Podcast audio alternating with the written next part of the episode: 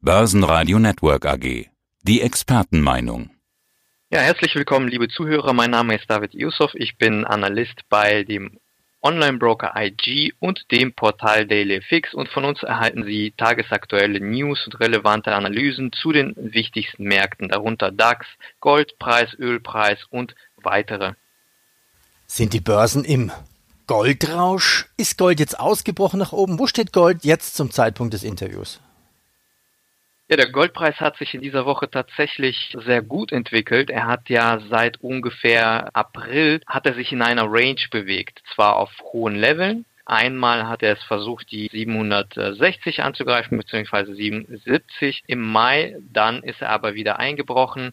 Und jetzt in dieser Woche gab es einen neuen Versuch. Das heißt, wir haben ein neues Erholungshoch im Rahmen dieses Aufwärtstrends jetzt heute zumindest wieder bei 1772 gemacht und das heißt, der Weg eigentlich ist jetzt in Richtung 1800 einigermaßen frei, solange wir jetzt auf die Charttechnik schauen.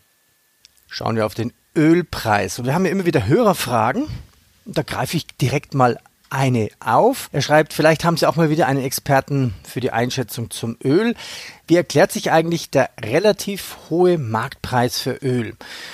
Er schreibt weiter, Ölwerte spiegeln meines Erachtens aktuell einen geringeren Rohölpreis wie die der 40 Dollar wider.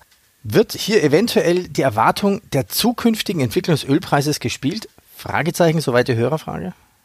Da hat der Zuhörer nicht unrecht. Erwartungen spielen immer eine Rolle in der Preisbildung und insbesondere für den Ölpreis dementsprechend auch. Also im Ölpreis sehen wir, dass Erwartungen sich sehr, sehr schnell zeigen oder eingepreist werden.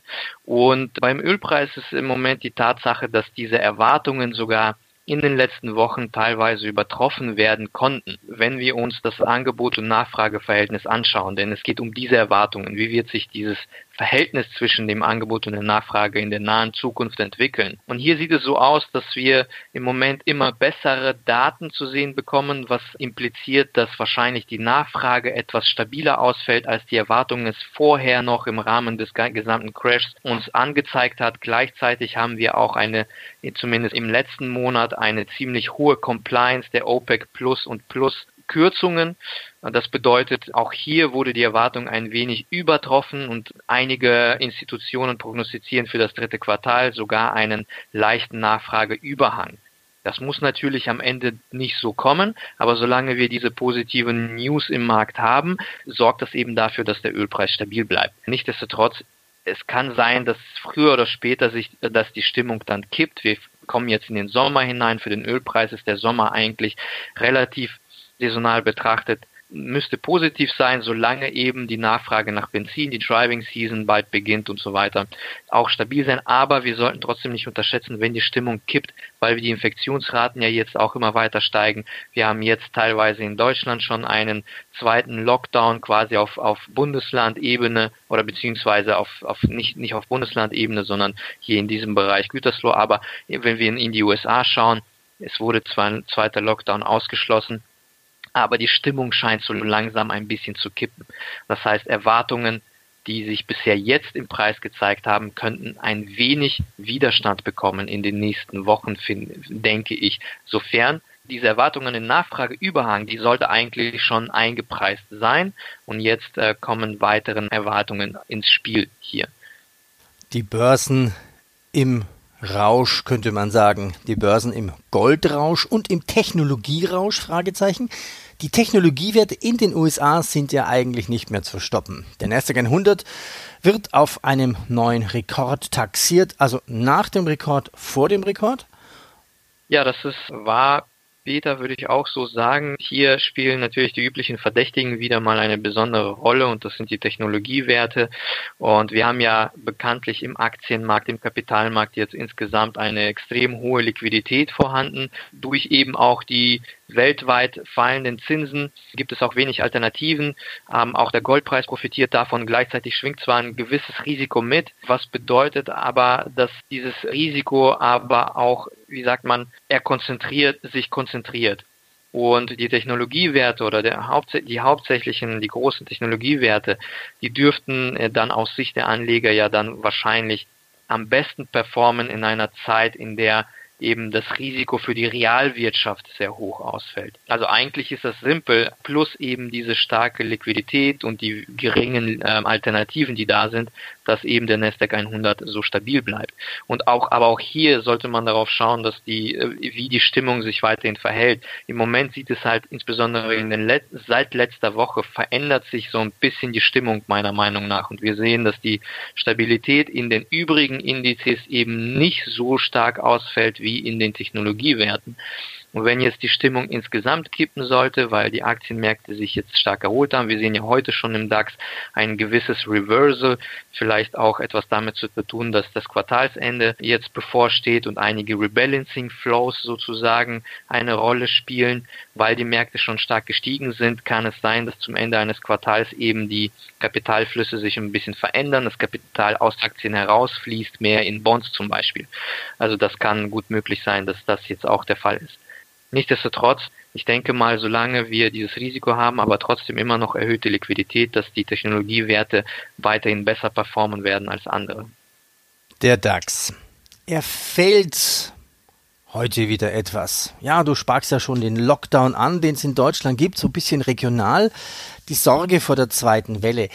Trotzdem, könnte 2020 ein DAX-Rekordjahr werden? Was steht in den Charts?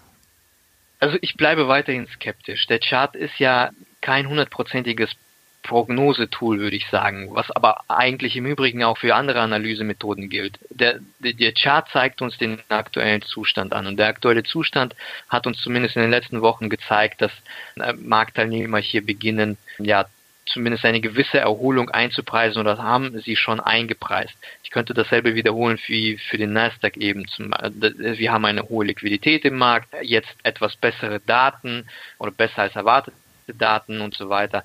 Nichtsdestotrotz, wir sind nicht über den Berg hinaus und irgendwo jetzt vielleicht in den Sommer hinein haben die Aktienmärkte sich jetzt schon ein Stück weit erholt und womöglich könnte die Stimmung jetzt immer schlechter und schlechter werden, solange es keine Lösung insbesondere in den USA gibt. Wir haben ja in den letzten Wochen insbesondere gesehen, wenn wir die einzelnen Sessions uns anschauen, dass zum Beispiel äh, die EU-Session stabiler sich entwickelt hat als die Wall Street, als die Wall Street angefangen hat dann mit dem, mit, mit dem eigenen Handel. Und das ist ebenfalls ein Signal dahingehend, dass eigentlich an der Wall Street oder in den USA im Moment nicht wirklich alles im Lot ist, auch wenn vereinzelt, wenn wir auf Single Stocks anschauen oder in den Technologiesektor, klar, Dort sind natürlich die Outperformer zu finden, aber insgesamt schwächelt die Wall Street im Moment und der DAX dürfte dann dementsprechend folgen, wenn eben die Wall Street tatsächlich kippt, aus welchen Gründen auch immer, in eine Korrektur übergeht. Und ich glaube, also ich bin im Moment noch eigentlich skeptisch, was neue Höchststände für den DAX angeht, zumindest für das nächste Quartal. Es kann sein, dass wir